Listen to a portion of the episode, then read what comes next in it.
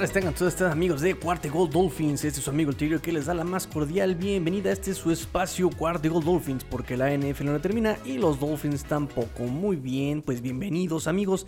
Este programa será programa largo, programa largo. Ya saben, pues se viene el fin de semana. Hay mucho de qué hablar de los Dolphins enfrentando a los halcones de Atlanta.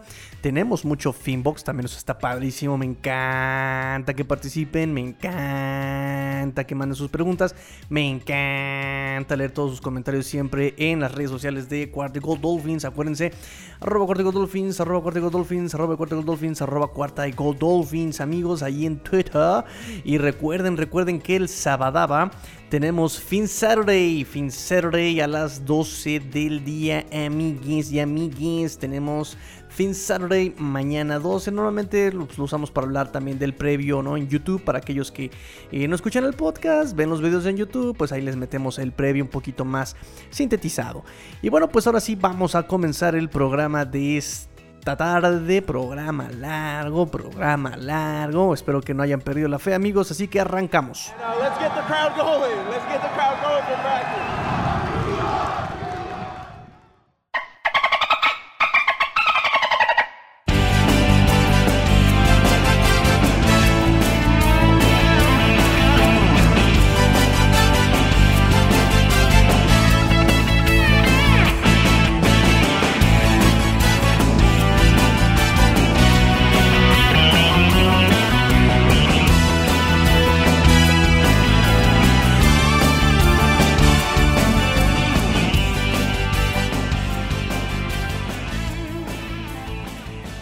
Ligera sospecha de que no quieren saber nada de Brian Flores. Tengo la ligera, la leve, la minúscula sospecha de que no quieren saber nada de Brian Flores. No los culpo, amigos, no los culpo.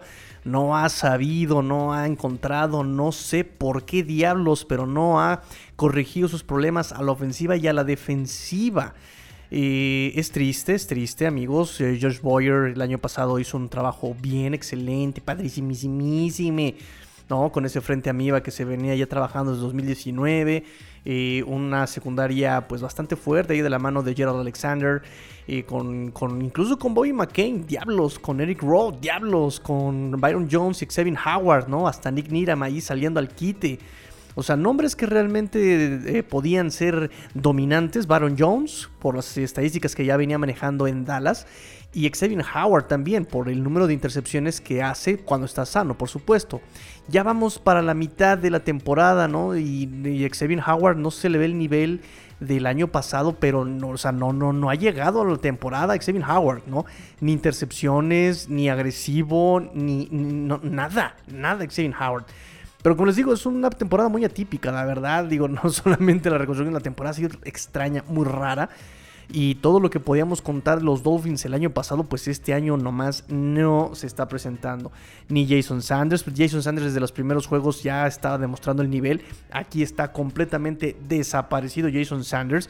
Eh, una participación no menos que pues, regular, buena, no lo han exigido, ¿no? Y aún así, con los goles de campo, digamos, eh, fáciles, pues ha fallado, ¿no? Entonces es, extraño lo que está pasando en estos Dolphins, ¿no? Este, la defensa contra la carrera, ¿no? Yo estaba súper orgulloso de lo que representaba este eh, Davis, lo que representaba Zach Sealer, lo que representaba este Christian Wilkins contra la carrera. Eh, y no, tampoco se ha presentado esa estadística fuerte, ¿saben? Entonces es, es triste, completamente triste, por supuesto que conociendo a Brian Flores, ¿no? Que les decíamos lo, que platicábamos, no le pesa cortar gente, sean jugadores, sean coaches, no le pesa hacer ese tipo de ajustes.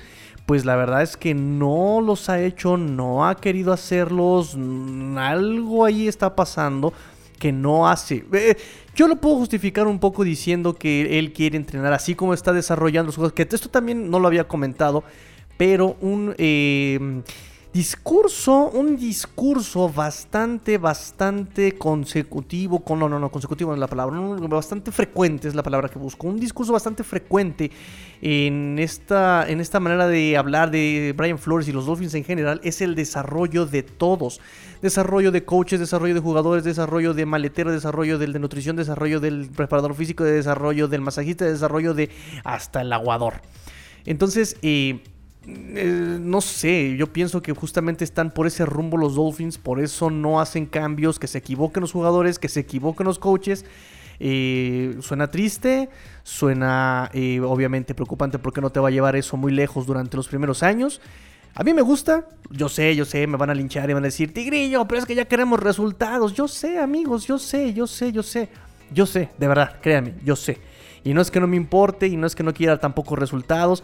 Pero de verdad que este tipo de, proyectos me gustan muchísimo porque son proyectos que empiezan desde cero, que empiezan con el talento local, que empiezan con eh, gente que le gusta la institución, que está agradecida con la institución. Eh, y obviamente eso te va a rendir mucho más que otro tipo de jugadores como Will Fuller que evidentemente pues no rinde, ¿verdad? Que tiene unas bonitas vacaciones en Florida. Eh, no sé, yo, yo, yo, yo personalmente, por supuesto, yo quiero eso. Yo sé que se burlan ustedes de mí, yo sé que se burlan de mí. Eh, y aquí pongo el audio de este. pongo el audio de este. Eh, Will, este de este Ricardo Farril, este comediante. ¿Cómo son, eh? Porque ya sé que se burlan de mí sarcásticamente diciendo: Ay, pero tenemos buenos jugadores, ¿no? Uy, tenemos jugadores que se van a desarrollar pronto, ¿no? Eh, pues sí. pues sí, así, así, tal cual. Como ustedes se burlan de mí, pues sí, es la respuesta, ¿no? Entonces, eh, amigo, a mí me gusta, repito, a mí me gusta, yo pueden no opinar como yo, pero a mí personalmente me agrada. Claro que como bien nos dice Gonzo, Gonzo, Gonzo, Gonzo, allá en las Islas Canarias, a lo cual le mando yo un gran, gran, gran abrazote allá en las Islas Canarias, allá en la Isla de La Palma. Este, pues va a pasar, va, a haber broncas cuando tengan que renovar los jugadores, ¿verdad? Ahí va a haber broncas cuando tengan que renovar el contrato los jugadores. Pero bueno, este, todo esto comenzó. todo esto comenzó por. Ah, ya me acordé. La contrarréplica a esto es justamente que cuando se tengan aquí los jugadores, pues se van. Ya tienes el reemplazo atrás. Y ya tienes el reemplazo atrás. Y ya tienes el reemplazo atrás. Y eso es lo que busca justamente Brian Flores y este, y este staff. Y por ejemplo, se va a ir Iman Logba. Pero ya está Jalen Phillips, está Andrew Van Ginkle. Sí, pero obviamente pues necesitas desarrollarlos, ¿no? Eh, tendría que ser un desarrollo parejo. Y ahí es donde yo estoy, pues también, obviamente, eh, muy de acuerdo con lo que dice Luis Borja. Necesitas por lo menos coaches que puedan enseñarle a los coaches. Así es sencillo, ¿no? Eh, fue una pena que Jim Caldwell no se haya quedado con Brian Flores por cuestiones de salud en el 2019. Hubiera sido un eh, gran, gran, gran apoyo para Brian Flores, para el proyecto en general. No se quedó, pero bueno. Este, y, también por eso supongo que cortaron los veteranos también este año, ¿eh? O sea, Fitzpatrick, eh, bueno, Calvanoid trae otros temas, pero Bobby McCain eh, y ese tipo de jugadores. Pero bueno, este, ese no es el tema del día de hoy. El tema del día de hoy, alguien del que no quieren escuchar, pero hay gente que sí. Y bueno, pues Brian Flores, la conferencia de prensa de Brian Flores. Rápidamente, resumen. Le preguntaron sobre, eh, sobre un artículo que había escrito Dave Hyde, eh, donde cita que una fuente del equipo le había dicho que Charlie Fryer, el coach de quarterbacks, eh, contratado justamente para explotar las habilidades de Tua, porque él ya conocía a Tua, era quien no solamente mandaba las jugadas, sino que era quien escogía las jugadas también para, para mandarlas. los primeros cuatro juegos. Eh, Coach Flores, ya saben, hermético como siempre, dijo que eh, la atención en este momento pues, se, se, está centrando en Atlanta, ¿no? Ese es nuestro siguiente objetivo. Y que siempre ha sido un esfuerzo colaborativo el mandar las jugadas. Claro que últimamente en los últimos dos partidos se ha visto eh, un cambio muy grande en la selección de jugadas. Digo, de repente se desespera el play calling y, quiere ser agresivo, profundo, cuando no debe serlo todavía.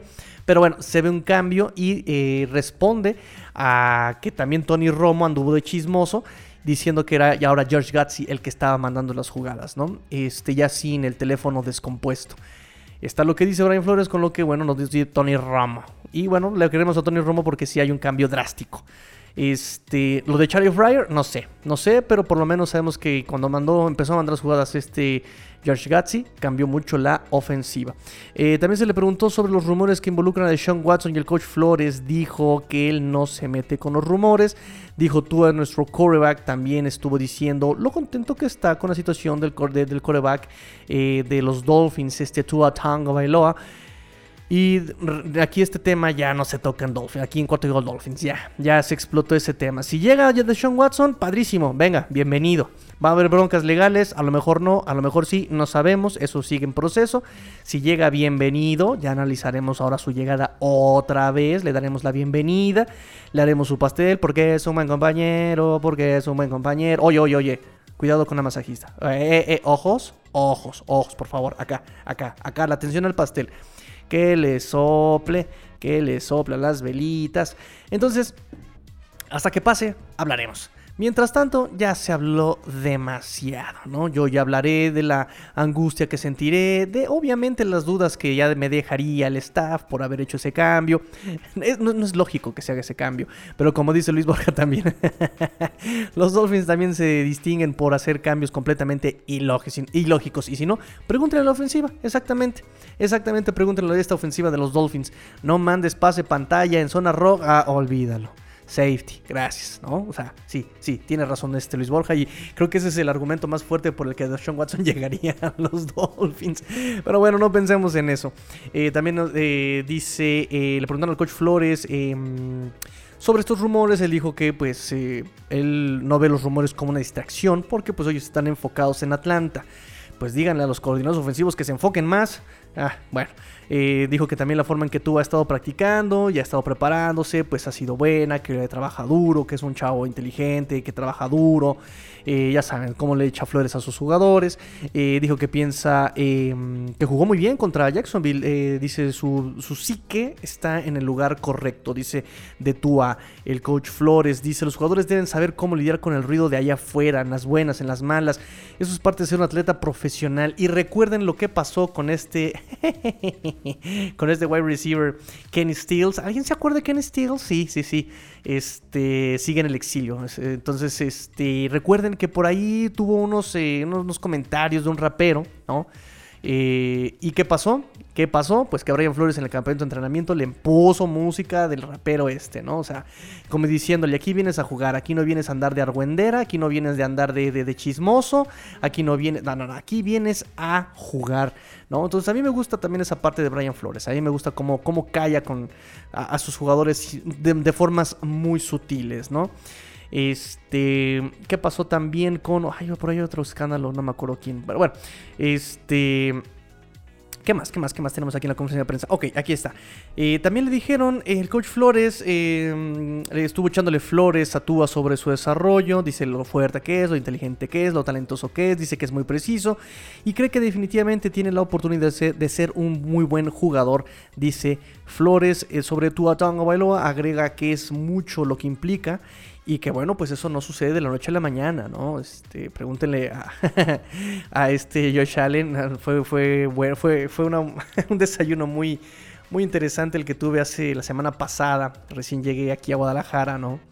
Y estaba el chino Solórzano, estaba Rudy Jacinto, estaba yo.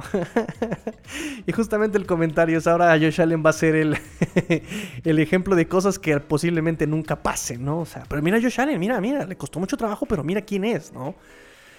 Em, es un ejemplo, es un ejemplo que puede llegar a pasar, ¿no? Que puede pasar, a lo mejor no a los niveles de Josh Allen, pero sí puede pasar. O sea, tienes que desarrollarlo, no va a ser un jugador elite, pero puede sacar la chamba. Y yo creo que esta es la situación de Tuas. A lo mejor no va a ser un jugador de las chorrocientas miles de yardas, pero va a ser un coreback que pueda sacar al equipo adelante, ¿sí? Eh, que es algo que decía este Fair de Mundo Dolphins, donde Tua no viene a ser el, el gran Dan Marino, el descendiente, el heredero de Dan Marino, pero viene a ser un coreback adecuado, viene a ser un coreback adecuado, que gane juegos, que se comunique con el equipo, que lidere el equipo, que se conecte con el equipo, ¿saben? Entonces, este, que tome buenas decisiones. Entonces, yo estoy contento con eso, ¿no? Yo, yo, yo, yo prefiero mil veces eso que una diva Aaron Rodgers. Eh, aunque Aaron Rodgers ya ganó supertazones.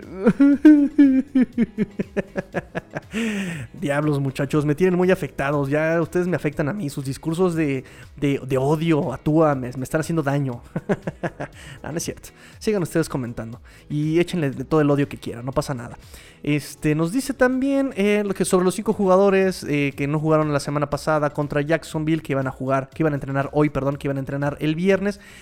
El viernes hubo eh, esqueletos también, como el miércoles. ¿Qué son los esqueletos? Acuérdense, son prácticas donde repasas más bien la táctica, eh, un poquito la técnica, más que el físico o el golpeo, ¿saben? Entonces por eso en esas prácticas practican todos aunque estés lesionado. Pues nada más es pararte, preguntar, pasar, eh, trotar.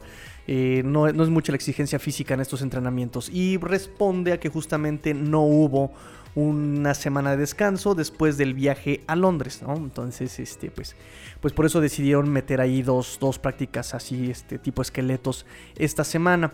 Entonces, estos cinco jugadores, pues obviamente iban a estar en la práctica del viernes, pero ahorita hablamos del reporte de lesiones final. También eh, coach Flores llama a sus jugadores mentalmente duros, son, son mentalmente fuertes, dice, son mentalmente son fuertes, ¿no? Este, y recuerden que también son las características que tanto se presume aquí de estos jugadores. El coach Flores también eh, respondió cuando le preguntaron sobre... Em, cómo, han apoyado la organización Atúa desde que llegó. Y, y, Brian Flores también, eso me gusta de Brian Flores, sus respuestas, ¿no? Y dice, bueno, pues es que no es solamente con Flores, eh, perdón, no solamente con Tua, es justamente eh, ese apoyo se le da a todos, a todos, a todos los jugadores, no solamente con Tua, en distinta manera, pero tratamos de apoyar a todos los jugadores. Tua no es diferente desde ese aspecto, no es, diferente a los demás, a todos se les trata de apoyar. Eh, respecto a los Atlanta Falcons, el coach Flores dijo que son muy versátiles ofensivamente, también ahorita lo vamos a platicar. Eric Rowe dice sobre cómo ha disminuido su número de snaps semana con semana. Este, Flores dice que pues, su confianza en él es todavía alta, su confianza en él mismo es alta también y, debería, y, debe ser así porque pues, él es un buen jugador. Eh, también dijo que necesitamos hacer un mejor trabajo con la comunicación entre ellos en el perímetro, pero eso siempre ha sido prioridad, dice Brian Flores. Y es lo que pasó la conferencia del día de hoy, 22, viernes 22 de octubre, eh, el día de hoy la conferencia de Brian Flores.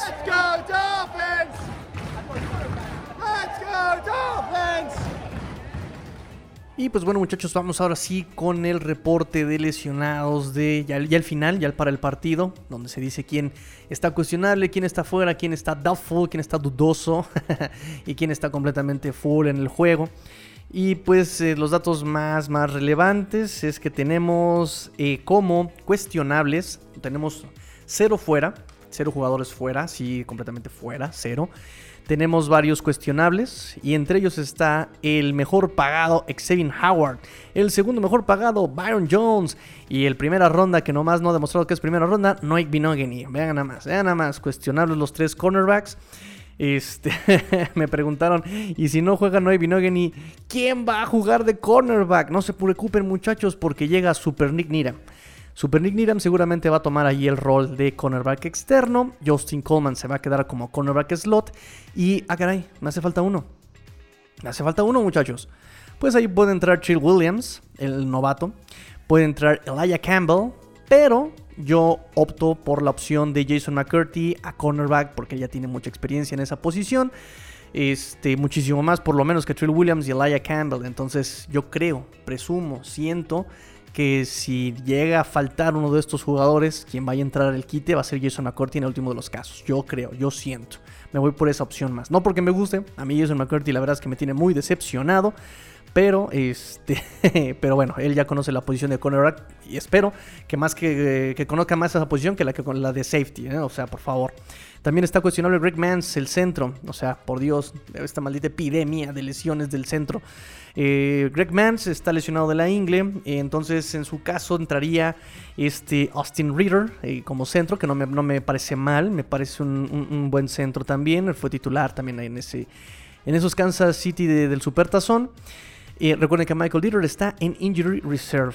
También están cuestionables. Bueno, ya, esto no es sorpresa, esto ya es una bonita tradición. Ya es como, como el muérdago en la Navidad, es tener a Divante Parker y a Preston Williams ahí en el reporte de lesionados. No es reporte de lesionados si no está Preston Williams ni Divante Parker. ¿A poco no, muchachos? Ya tiene que ser una, tradición así. ¿Qué comiste el 15 de septiembre? Pozole. ¿Qué comiste el año nuevo? Pavo. Eh, ¿Qué comiste en Día de Gracias? También pavo. Ah, perfecto. Y, el reporte de lesionados, Divante Parker y Preston Williams ay, qué bonita, qué bonitas tradiciones tienen los Dolphins. Si no llegan estos jugadores, eh, seguramente estaría igual que la semana pasada Isaiah Ford, el inmortal Isaiah Ford, y Kirk Merritt del Practice Squad subirían nuevamente, seguramente. Este, por parte de Atlanta, el único que está fuera para el domingo es Dante Fowler, eh, linebacker, y pues eso son buenas noticias para los Dolphins. Ahorita platicamos un poquito más de esto. Así que ese es el reporte de lesionados, muchachos. Así que, pues vamos a la siguiente sección.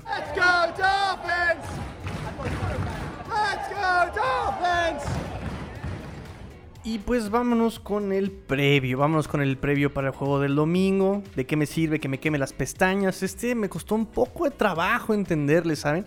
Eh, son equipos bien básicos y a lo mejor por lo básico que son me costó bastante trabajo. Como que no estaba yo concentrado, como que no, no, no, no, no le ganó, no sabía por dónde morder este esta hamburguesa, es tipo, es así como, no, no, no, no, no sabía por dónde, pero bueno, ya tenemos aquí eh, eh, un poquito de análisis de este partido.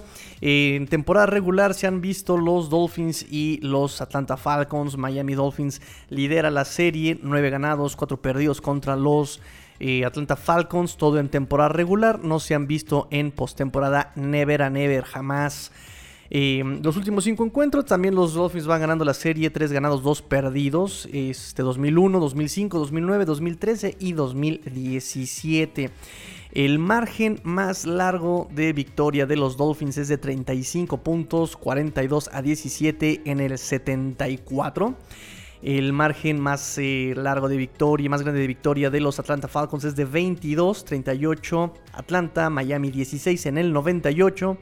La serie actual la tienen los Dolphins eh, de, ganados, dos ganados eh, desde 2013 hasta la fecha, con dos ganados. Eh, Miami, la racha más larga que ha tenido ha sido de 4 desde el 70 hasta el 2009. Eh, perdón, del 70 al 83, del 70 al 83. Y Atlanta, eh, su racha más larga ha sido del 2005 al 2009 con dos juegos ganados. la cantidad de puntos más, más grande de los Dolphins anotados, de 42, ¿no? En ese partido del 74. La mayor cantidad de puntos anotados por Atlanta, 38 en el 98, 38 a 16. Eh, la mayor cantidad de puntos anotados por los dos equipos lo ganó Miami 31 a 24, también en el 83. La menor cantidad de puntos anotados por Miami es 7 en el 2009, en esa derrota contra Atlanta 19 eh, a 7. La menor cantidad de puntos anotados por Atlanta ha sido también de 7.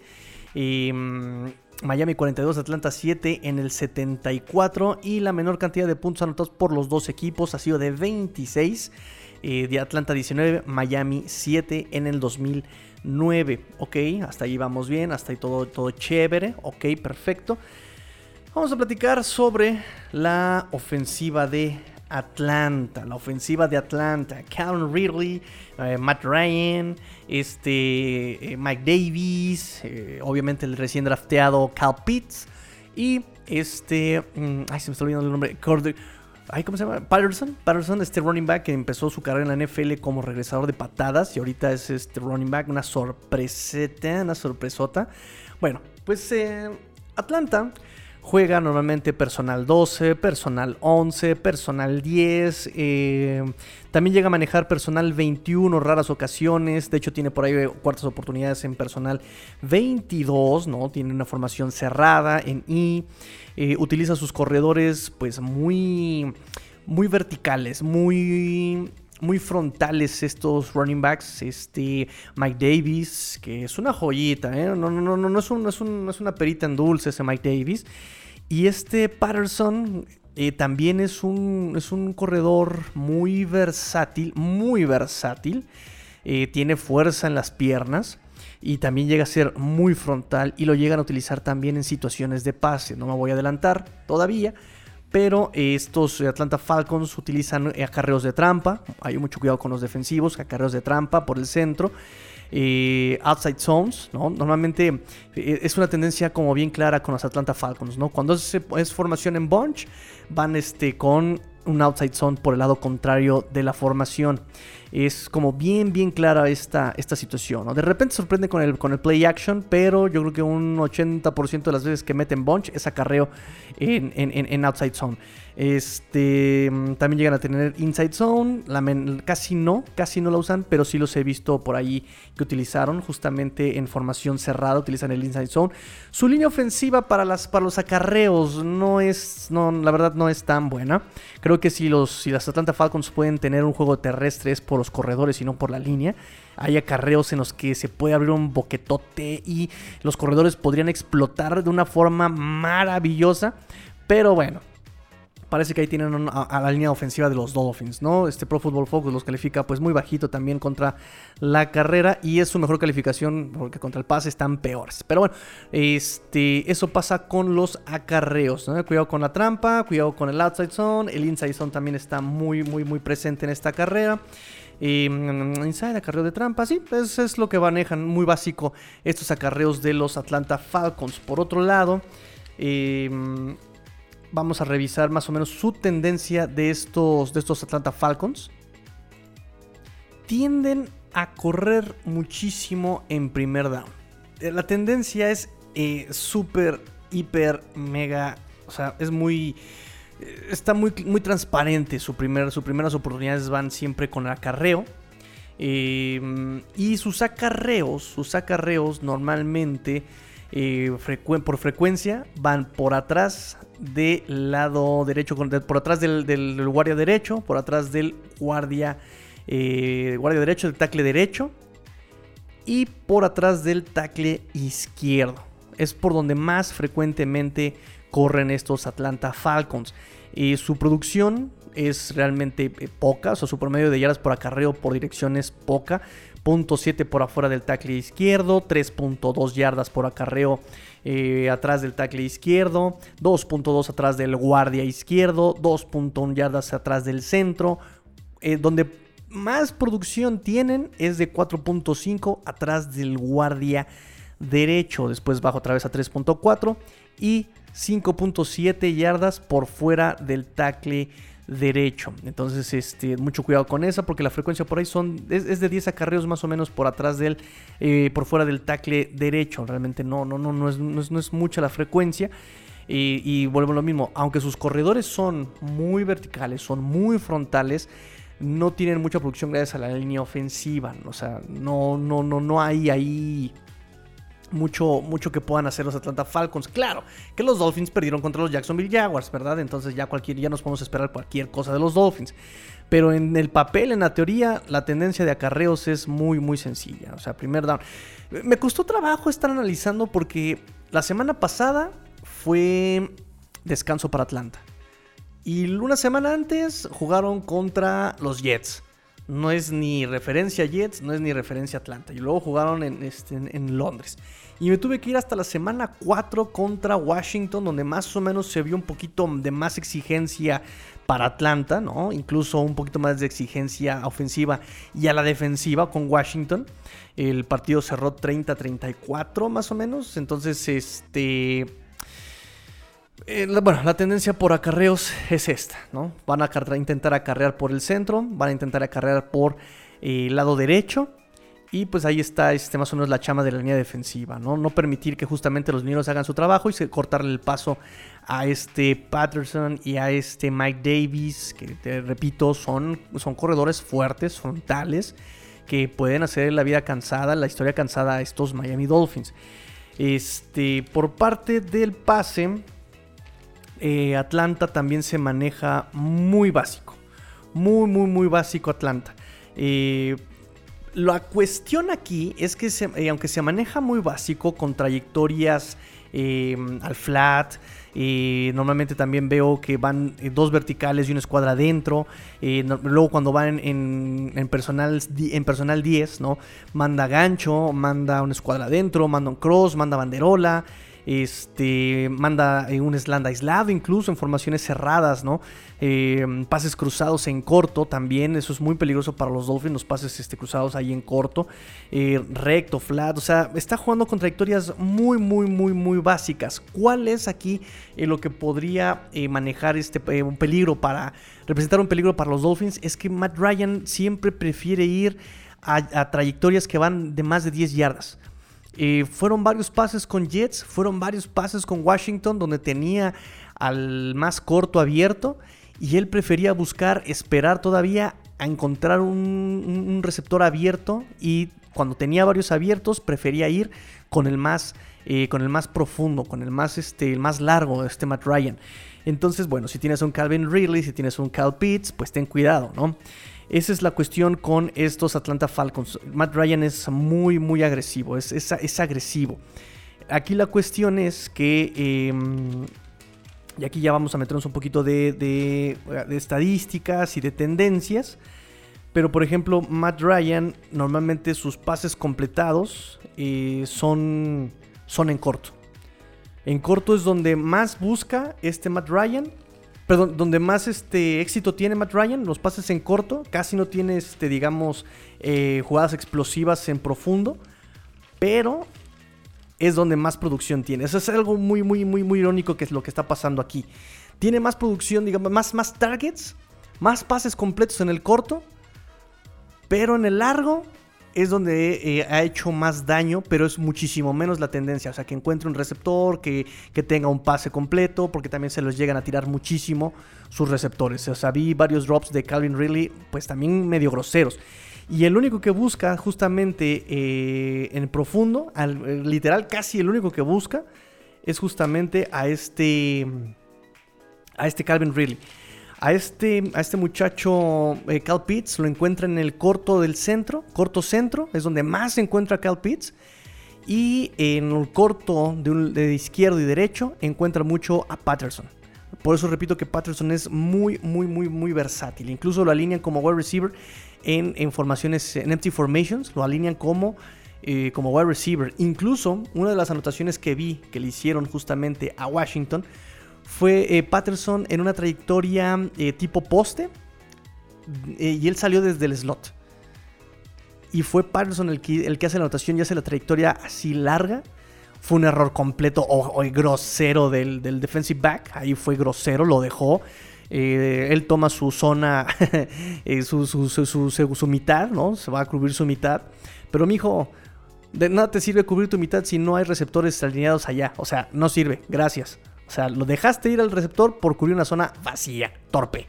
Entonces, bueno, Patterson ahí este, aprovechó, se mete al poste y Matt Ryan lo encuentra y el pase le va a las manos, anotación, gracias. Entonces, este, por eso hay que tener mucho cuidado con Patterson. Este Cal Pitts hace trayectorias también profundas, pero donde más lo encuentra Matt Ryan es el centro, en, en corto, antes de 10 yardas. ¿Saben? Por lo tanto, por lo tanto, la defensiva eh, va a tener un poquito más de tiempo para presionar a Matt Ryan.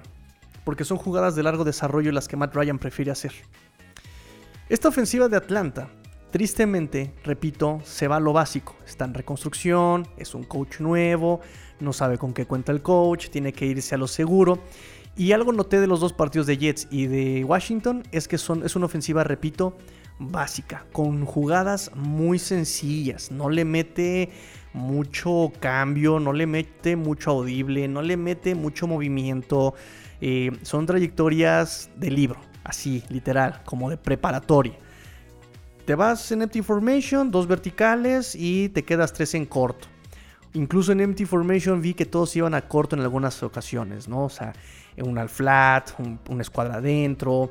De repente llegaba a haber una escuadra, una escuadra este, más larga, pero a 7 yardas, a máximo 10 yardas, ¿sí?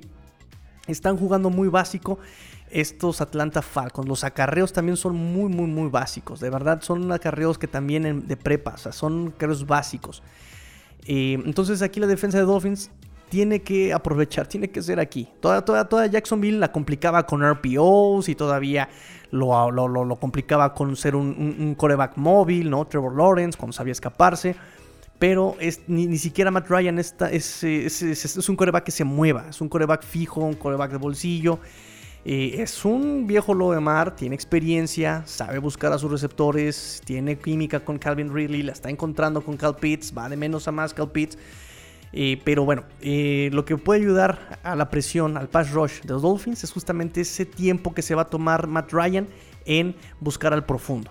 ¿sí? Al, el pase profundo, la trayectoria más larga. tiene, que, tiene que aprovechar ese tiempo Dolphins, ¿no?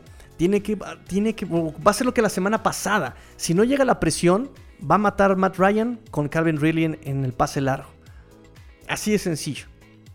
Porque también Trevor Lawrence tenía infinidad de tiempo, tiempo infinito para encontrar a sus receptores. Encontró a Marvin Jones, encontró a Levis Chenault, eh, y todo porque la presión jamás llegó. Esta línea ofensiva también de Atlanta contra el pase no es buena. No es buena esta línea ofensiva. Entonces tiene que aprovechar la defensa de Dolphins para hacer captura tras captura, incomodar a Matt Ryan, incomodar a Matt Ryan, que no esté, que no esté eh, cómodo nunca, ¿no?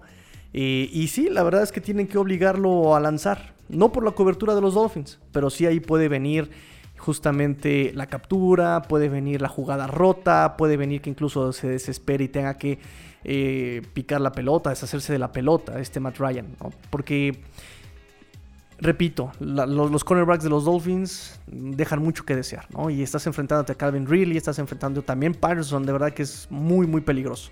Muy peligroso eh, en, el juego, en el juego aéreo.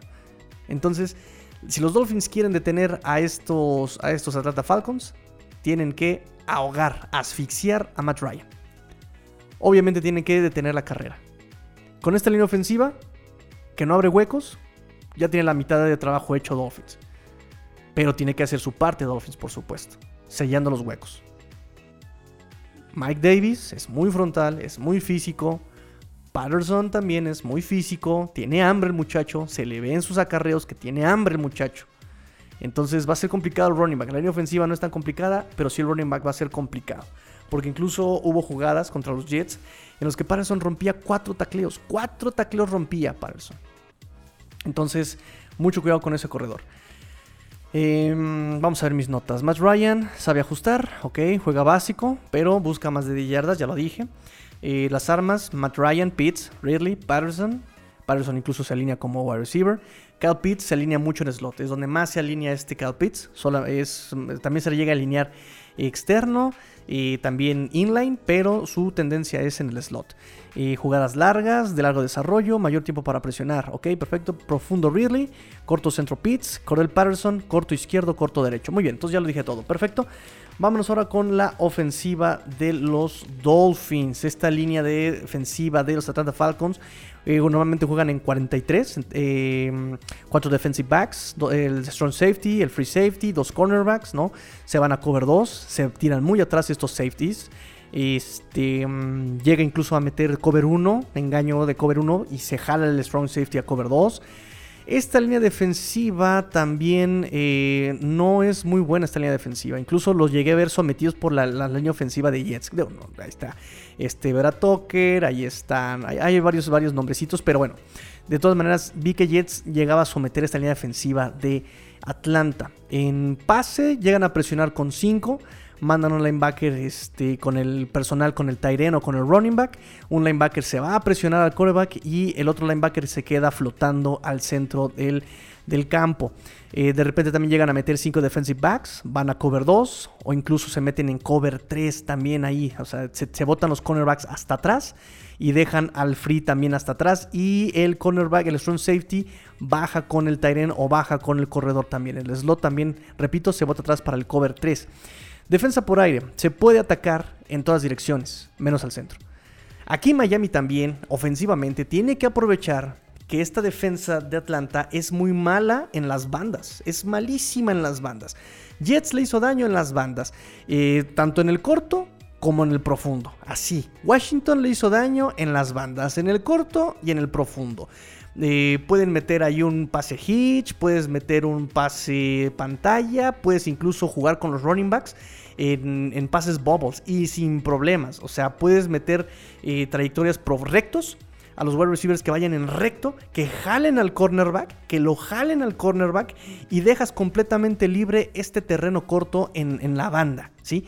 Puedes meter el pase hitch, no recomiendo tanto el pase hitch, pero incluso puede funcionar el pase hitch también ahí. ¿Qué es el pase hitch, amigos? Recuerden, es el pase donde el wide receiver externo da un paso hacia adelante, se regresa, recibe la pelota y entonces corre. Es un pase pantalla.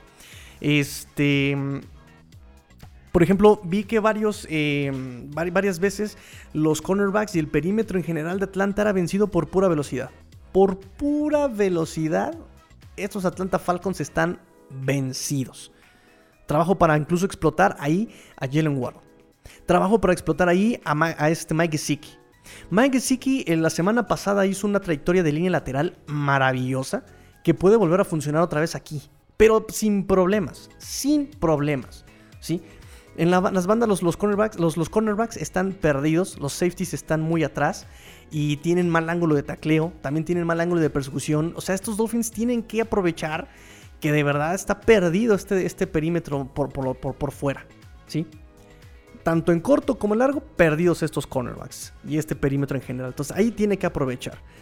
El mayor, el mayor porcentaje de pases completados a estos, em, a estos Atlanta Falcons, irónicamente, el 89% ha sido en pase largo al centro y donde menos ha sido en el largo derecho. 75% y 70% entre esas dos este, en el corto. En el corto también están, pero perdidísimos estos Atlanta Falcons. Puedes meter cross, puedes meter cruces, puedes meter pases gancho, puedes meter slants. Ahí también Albert Wilson, rífate carnal, rífate. Este, mm, incluso ahí está Isaiah Ford, si es que llega del practice squad, puedes meter ahí eh, a Isaiah Ford en el slot. Puedes jugar bootlegs, y te vas con el Tyren. Y aquí se pueden explotar estas trayectorias cortas a este Durham Smythe. Puedes explotar a Hunter Long y, este, Adam Shaheen incluso. O sea, aquí los Dolphins tienen para donde, o sea, para donde quieras. Los rivales tenían, de verdad, un passer rating a todas las zonas de más de 120 y tanto de passer rating en todas las zonas. Este, los, corebacks rivales con estos Atlanta Falcons. Así, en todos lados puedes meterle el pase. Donde, donde más vi que fallaban eran por las bandas. Por las bandas les corrían, pero maravillosamente. ¿sí? Y eh, defensa contra el acarreo de estos Atlanta Falcons, también los Dolphins. Es momento de que si quieren ver un ataque terrestre, es el momento de hacerlo. ¿sí? Porque también eh, la tendencia con estos Atlanta Falcons es correr em, atrás del guardia derecho, atrás del tackle izquierdo y, y atrás del tackle derecho donde más yardas permiten por acarreo sus Atlanta Falcons es por fuera del tackle derecho. Y atrás del guardia derecho y atrás del tackle izquierdo. Es donde más yardas permiten. 4.2, 4.3, 6.7 yardas por acarreo. Entonces aquí también es para que te des vuelo. Te des vuelo con Miles Gaskin, te des vuelo con Sovon Ahmed por fuera de los tackles, el que quieras. Austin Jackson ha tenido buenas calificaciones en el juego contra la carrera. Te vas atrás de, este Robert Hunt, de guardia derecho. También está teniendo muy buenos números contra, la, contra el pase. O sea, en defensa, en protección de pase. ¿Para qué digo? En, bloqueo de carrera. Este, este Robert Hunt. Entonces te puedes dar vuelo ahí. De verdad. Es para que se den, de verdad, vuelo. Se den gracias a estos Dolphins. Sin problemas. Sea elusivo por fuera. Puedes meter, aquí anoté incluso. Puedes meter. en puedes meter acarreos como los outside zone que van por fuera, en unas directas, incluso poder, resbaladas, ¿sí? Atrás del guardia derecho, atrás del tackle derecho y atrás del tackle izquierdo, sin problemas. Metes incluso ahí al Tyren, que puede que el mejor el que mejor calificación tiene bloqueando para carrera es este Shaheen, ahí lo metes también sin problema, ¿sí? Y hablando de los running backs, metes pases también con ellos, los bubbles, y también está libre las bandas. Los pases a los extremos libre, camino libre. Pases largos con los profundos, uno contra uno contra los cornerbacks por pura velocidad. Waddle Wilson ahí hagan su chamba. Gesicki en líneas laterales. Ah, cruces a profundidad, claro, los cruces este, te vas profundo con pura velocidad. Incluso escapes del coreback, fíjate, también aquí tú puede, puede hacer uso de sus piernas también, ¿eh? Porque también incluso Heineke se escapó fácil 30 yardas en este partido contra Atlanta. Y los linebackers, o sea, el linebacker no lo pudo alcanzar. No pudo alcanzar linebacker de Atlanta a este, este Heineke. No puede ser. No puede ser de verdad. es que no lo puedo creer. ¿Sí? Y por supuesto, amigos, y por supuesto, el último consejo que les doy es no se desesperen en el llamado de las jugadas, por favor. No se desesperen. Si te está funcionando un plan, no te desesperes. Apégate al plan. Apégate al plan. Es el previo del día de hoy, muchachos. Para más detalles y para mayores dudas, por favor mañana conéctense, o más bien el día de hoy, cuando quiera que lo estén escuchando este programa, sábado, sábado a las 12, en los canales de Cuartigol, Cuartigol en YouTube, por favor, a las 12 del día, porque tenemos Fin Saturday, Fin Saturday, Fin Saturday, Fin Saturday. Sí, sí, sí, ya escribiré la canción de entrada. Pero bueno, vamos a lo siguiente. Let's go, Dolphins! Let's go, Dolphins! Pues listo muchachos, hoy tenemos, hoy tenemos Finbox masivo porque recuerden que es programa largo, programa largo. Y pues bueno, vamos a responder todas sus cartitas. Nos dice Said Citro. Desafortunadamente ya pensando más en la temporada que sigue que en esta, pienso que Flores sigue. Eh, imaginemos que Flores te contrata de asesor. Aquí entrarías como eh, coordinador ofensivo, como coach de línea ofensiva, como coach de linebackers, como coach de línea defensiva. Eh, ¿Cambiarías a Sanders, Palardi? No, Devante. ¿Qué más harías? Wow, wow, palabras, pero es una pregunta mayor, ¿eh? es una pregunta fuerte. ¿Qué haría? Pues sí, definitivamente buscar coaches con capacidad. ¿eh? O sea, sí, como ahí sí soy de la escuela de Luis Borja. Un tutor. Un tutor para los coaches definitivamente se necesita. Este, a Sanders, a Sanders yo lo conservaría. De hecho, no, voy, a ver por aquí dónde está su situación contractual. No me acuerdo cuándo termina su contrato de Jason Sanders. Aquí lo tengo. De un segundo. Ta, ta, ta, Aquí está. Este, Jason Sanders. Tenemos a Jason Sanders hasta. Fíjense, firmó extensión de 5 años en el 2021. Entonces tenemos hasta el 2026 para Jason Sanders. Así que pues no será problema Sanders, por lo menos por contrato. Palardi sí se tiene que ir. Palardi sí se tiene que ir. Y Noek Binogany, de verdad, le han estado metiendo muchísimo, muchísimo misterio con él. O sea, ya. O lo declaras vos, ya va para que su tercer año, va para su tercer año y este segundo año nomás no, no hemos visto que haga algo, sinceramente, algún chispazo, algún, algún potencial, no le hemos visto nada a Noek Binogany. Entonces, de cualquier forma tiene contrato de novato, lo puedes aguantar. Te está saliendo de todas maneras baratite. Devante Parker, sí, por favor, ya llévenselo. Regalado, regalado, se los regalo. Ya, no lo aguanto. Nunca lo aguantaba, de verdad. No, no lo aguanto, pero bueno. Eh, nos dice eh, Luis Borja, Greer, Flores y Tua. ¿Quién de los tres tiene más seguro su futuro en Miami y quién menos? Sí, me preguntaste esto también en la mañana. Eh, de hecho, te lo iba a contestar hoy, pero ya hiciste la, pregunta nuevamente. Perfecto. Yo creo que el que más seguro tiene su chamba es Tua, uno. Después Flores y al último Greer. Pero, pero, pero me parece, me parece, repito, como estuve mencionando ahí en Twitter, me parece que esto está muy, entre ellos está muy coordinado. Entre ellos está muy coordinado esta situación. Lo vienen, no, no, no, no que estén perdiendo, o sea, no, eso creo que está fuera del presupuesto pero sí tienen claro cómo se iban a estar manejando las cosas. O sea, sabían que este proyecto le iban a dar, le iban a dejar que se madurara, iban a dejar que se terminara, iban a dejar así por lo menos ver cómo se estaba eh, haciendo el, funcionamiento del equipo. Chris Greer está completamente coordinado con Flores, Flores está coordinado con Greer y el dueño los está dejando que se hagan bolas ellos. Entonces, este, si, si, si habláramos de quién más y quién menos, esa sería la calificación. Me dice, ¿qué calificación le pondría a cada uno de ellos del 1 al 10 desde, desde ejercen como general manager, eh, head coach y coreback respectivamente, sin evasivas, por favor? Bueno, para empezar, nadie es perfecto, así que el 10 lo descartamos. Eh, Tua, coreback, le ponemos... Ah, es que Tua, pobre hombre, ni siquiera se ha podido desarrollar, ni siquiera se ha podido equivocar. Lo tienen súper cuidado, lo tienen súper amarrado, lo tienen súper... Eh, por ejemplo, si en, esta, si en este partido contra Atlanta podríamos meter ahí los RPOs y podríamos eh, dejar correr a Tua, no lo van a hacer. No lo van a hacer. No van a dejar correr a Tua. Por lo uno, las costillas. Dos, la cadera. Y tres, no quieren que se golpee, no quieren que les pase lo que a un Cam Newton que después de cuatro años ya está todo roto. No lo van a permitir. Entonces lo van a estar cuidando muchísimo. ¿Le podemos poner un 8 a Tua? Un 8 por méritos propios, porque también se ha equivocado en algunas ocasiones. Lo que me gusta es que aprende de sus errores y no comete un error dos veces. Por lo menos hasta ahorita no, no groseros. El head coach me gusta también como para un... No, pues ya, ya bajó para un 7.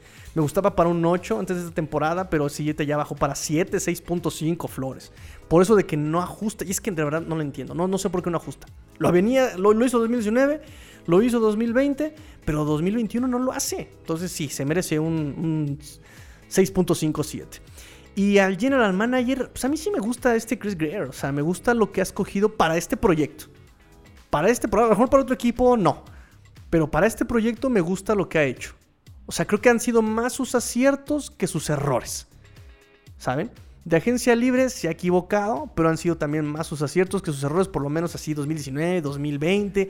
Las joyas que se trajo eh, de waivers, las joyas que se trajo de Undrafted Free Agents, el draft que ha hecho. Me ha gustado mucho lo que, lo que tenemos en Robert Hunt, me gusta lo que tenemos en Christian Wilkins. Mike que no es de su, me parece que no es de su, de sus años como, como, como seleccionador. Pero sí, este, me gusta Blake Ferguson. Incluso hasta, hasta el centro largo me encanta. O sea, Blake Ferguson a mí me gusta muchísimo. Este, entonces sí siento que, que, este general manager podría tener un, un 8. Yo sí le pongo un 8. Un 8. Este, nos dice Inés Hernández, nos dice, sigo sin ver desarrollo en la línea ofensiva. Yo tampoco sigo sin ver desarrollo en la línea ofensiva.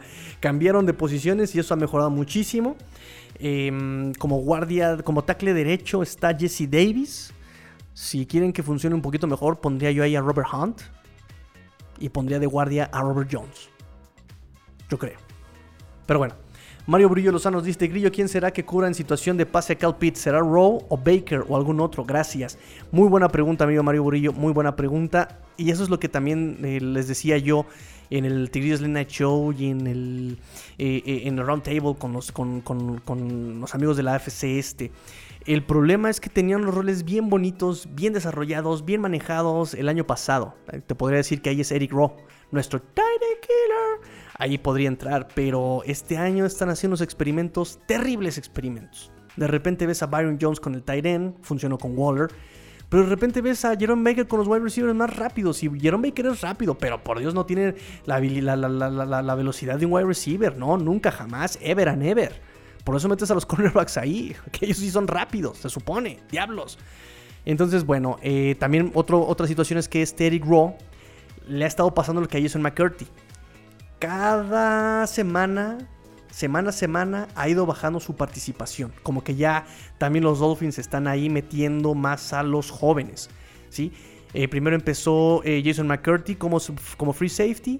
Y en la semana pasada tuvo creo que como 12 snaps, 14 snaps. Y Jevon Holland jugó el 100%. Eh, igual Eric Rowe ha ido bajando, cediéndole ya su su papel a este Brandon Jones, a mi pollo, mi pollito de Texas, de, de UT, a Brandon Jones. Mm. Entonces, eh, yo creo que también allá está haciendo ya como la transición los Dolphins, ¿no? De pasar del, del, veterano al novato. Entonces, en teoría, ¿quién le tocaría Pitts? Pues Brandon Jones lo veo más como con cualidades para carrera entrar y debería ser Raw, debería ser Raw. En pretemporada lo cubrió Raw muy bien, no lo dejó hacer nada Pitts, Raw. Entonces podríamos repetir ahí. Y si no, creo que tiene más cualidades este Jerome Baker. Porque sí, Brandon Jones me parece que es más para carrera. Eh, nos dice Diego Cepeda, nos, Diego, Diego Castañeda nos dice, Tigrillo, yo sé que los jugadores han dicho que solo están enfocados eh, de lo que está pasando dentro de la organización, ignoran lo demás, etcétera. Pero siento que estos de los rumores han estado afectando a Tua y a algunos otros. Me da mucha tristeza por Tua. ¿Tú qué piensas, amigo? Saludos. Yo pienso que eh, Brian Flores los tiene súper terapeados. O sea, yo pienso que los tiene súper terapeados. Desde el 2019, repito, eh, ha hecho con este equipo poco a poco que efectivamente no se metan en problemas con los demás, ¿no? Que no se metan en problemas de, medios, que no se metan en problemas externos, porque recuerden que incluso este Kenny Stills traía ahí problemas también de que este Stephen Rose era amigo de este Donald Trump y que este, le había organizado una recepción al, Donald Trump y, que no estaba de acuerdo porque Stephen Rose y Donald Trump son amigos y eh, entonces eh, me acuerdo que Brian Flores también le dijo así como de ya, te calmas, Tú estás aquí para jugar, no para meterte en política. Entonces, en ese sentido, no creo que les esté afectando tanto y son muy incisivos, ¿no? Eh, por ejemplo, Johnny, no sé si está escuchando Johnny el programa, pero también el chino piensa como él, ¿no? Y nos dice que, pero es que Tigrillo, ¿qué, qué, qué, qué, harías tú si, si todos están diciendo que tú eres malo y, y que te van a cambiar y que, a ver, ¿quién me paga? Literal, ¿quién me contrató? ¿No? Les ponía yo el ejemplo de Cuartigol, por ejemplo, ¿no? O sea, acá el patrón eh, es, es Rudy, por ejemplo. Y si a mí vienen los de primero y diez, y si vienen los de hablemos de fútbol y me dicen tigrillo, te van a cambiar, no, ya, ya me enteré, ¿no? Ya estamos haciendo negociaciones, no, hombre, que no sé qué. Pero si a mí Rudy, que yo conozco a Rudy, que es eh, de palabra derecha, que cumple lo que promete, que, que es congruente con lo que hace y dice, me dice a mí, oye Tigrillo, pues tú eres el héroe de esta película, papá. Tú vas a ser el canchanchan, la inanita, el sacale punta, el jefe de jefes, acá tú vas a rifarte. ¿Qué tengo que estarle creyendo a gente que ni siquiera conozco? Así. Y dice el Kibalión, como es abajo es arriba, como es eh, en chico es en grande. Entonces creo que guardando sus proporciones, podría ser así. Digo, entiendo que hay general managers que tienen una, palabra dudosa, ¿no? Saludos a Green Bay, saludos a justamente a, a, Tejanos, ¿no? Pero creo que en ese sentido, creo que Brian Flores ha hecho una cultura que también es uno de los grandes puntos de esta reconstrucción. No solamente ganar juegos, sino generar una cultura. Y esta cultura de familia la hemos visto en el 2019. ¿Qué pasó cuando están diciendo, no, es que ya están perdiendo el vestidor? Y Brian Flores llega con una playera de Clemson porque perdió una apuesta con Christian Wilkins. Ah, pues nos llevamos chido. Ah, pues sí, estamos este, cotorreando, ¿no? O sea, se les cayó el teatrito de que estaba. Y ese rumor de que se estaba perdiendo el vestidor les duró una semana. Nos dice. Gracias, ya lo entiendo. Arroba ya lo entiendo. Qué bonito. Este, lo de tener tantos coordinadores ofensivos no está funcionando para confundir. no está funcionando para confundir. Efectivamente, creo que los más confundidos son los Dolphins. podría estar confundiendo el equipo. Em, podría ser que cada uno tiene un número de jugadas geniales, entre comillas, poco probables de mandarse eh, o con probabilidad de éxito em, y mucha ganancia. Y que estén lanzando demasiadas de esas o son errores obvios, pues la verdad es que son errores muy obvios. O sea, vamos a poner de ejemplo el safety eh, contra Las Vegas. Yo lo sé. Yo lo supe. Y si yo lo supe, creo que era obvio que ellos tenían que saberlo. O sea, desde la previa en YouTube, desde la previa en podcast, les dije. Pero, y, me da muchísimo gusto por un lado, porque mi análisis fue correcto. Pero les dije con estas palabras. Prohibidos los pases pantalla, prohibidos los pases hitch, porque estos, este perímetro reacciona muy rápido, rompe muy rápido la jugada, prohibido, prohibido pases pantalla. Era muy obvio, de verdad que era obvio. Y se atrevieron a hacerlo, y no solamente se atrevieron a hacerlo, sino a hacerlo en la posición más incómoda que en la que te puedes encontrar dentro de tu zona de anotación. Por Dios. Entonces, sí, son errores eh, básicos. O sea, yo hubiera preferido mil veces que jugaran básico como Atlanta está jugando de una forma muy básica a que quieran inventarse el querer ser profundos cuando no tienes eh, para empezar, la táctica para ser profundo. Porque mandaban receptores, todos a, a, mil, ocho mil yardas, pero todos juntos. Entonces un safety es el que los cubría, así sin problemas. Entonces él, también el, el, coreback, pobre de él, pobre de Brissett, que le tocó esa chamba, cuando quería buscar receptor, pues no encontraba, porque estaban todos cerrados, por un hombre. ¿Saben? Entonces, eh, sí, terrible. Eh, errores propios, ¿eh? O sea, eh, y eso de los coordinadores ofensivos, uno no es nuevo, ya se ha hecho antes, el tener a dos coordinadores ofensivos, ya se ha hecho antes, incluso con distinto nombre, pero se, ha tenido, se han tenido dos coordinadores ofensivos. Se entrevistó incluso cuando empezó toda esta fiebre de los coordinadores ofensivos, no me acuerdo si fue, eh, ay, no me acuerdo dónde, ahí tengo el artículo, pero los entrevistaron a varios coaches que trabajaron con este sistema y todos, entrevistaron como a tres, y los tres dijeron exactamente lo mismo. Se puede trabajar, pero tiene que estar, tiene que haber muchísima comunicación entre los implicados. Y solamente uno debe mandar la jugada. El otro puede hacer observaciones, puede eh, sugerir, eh, puede anotar cosas, puede exactamente recomendar cosas, pero solamente uno debe mandar la jugada, solamente uno debe tomar la decisión. Y creo que eso es lo que está fallando en Dolphins, porque creo que la jugada pasa por tres y pues ahí venía el teléfono descompuesto, el teléfono descompuesto al parecer. Y por último nos dice Adrián López Monsalvo, estimado Tigrillo, la temporada avanza y los resultados obtenidos me hacen pensar más a futuro que en el presente. Mi pregunta es, ¿en qué lugar del draft 2022 crees que le toque a Miami y al momento cuántas selecciones tienen los Dolphins dentro de las primeras 100? Bendiciones, bro. Bendiciones, Adrián López Monsalvo. Ay, no tengo el dato, pero ese si quieres, me lo deja de tarea para el siguiente, para el siguiente programa, que seguramente calmado, eh, con pleno uso de mis facultades mentales, será hasta el lunes. Porque los domingos las reacciones instantáneas seguramente estaré volcando la mesa y, arrancándome la playera y haciendo rabieta. Y bueno, entonces este, déjame retomar nuevamente mi ración, mi, mi raciocinio y el lunes te respondo, amigo Adrián López Monsalvo, que es una pregunta muy, muy interesante al parecer. Ahorita de primera instancia, eh, los Dolphins tienen el pick de San Francisco em, y el, el propio, el de los Dolphins, se lo dieron a las Águilas de Filadelfia. Algo así me acuerdo. Pero eh, investigo eso bien el draft para el siguiente programa. ¿Les parece muy bien? Y ahora sí, muchachos, programa largo, programa largo para el fin de semana. Lo pueden escuchar en España desde ahorita. Los mexicanos están escuchando todo el sábado, daba, daba. Eh, fin Saturday en YouTube, en Cuarta y Gol. Acuérdense, suscríbanse a Instagram, a Twitter, eh, a, TikTok. Ya tenemos TikTok y ahí vamos a tener este, a muchos perritos bailando y gatitos con, con, con chistes NFLeros seguramente. ahí voy a estar ahí este, con las tendencias de TikTok, ahí bailándoles o algo. No sé, ya se me ocurrirá algo. Este, entonces, eh, suscríbanse a todas las redes de Cuarta y Gol. Pórtense mal, cuídense bien, sean el cambio que quieren ver en el mundo. Esto fue Cuarto Gol Dolphins porque la NFL no termina y los Dolphins tampoco. Fins up. Y grillo fuera.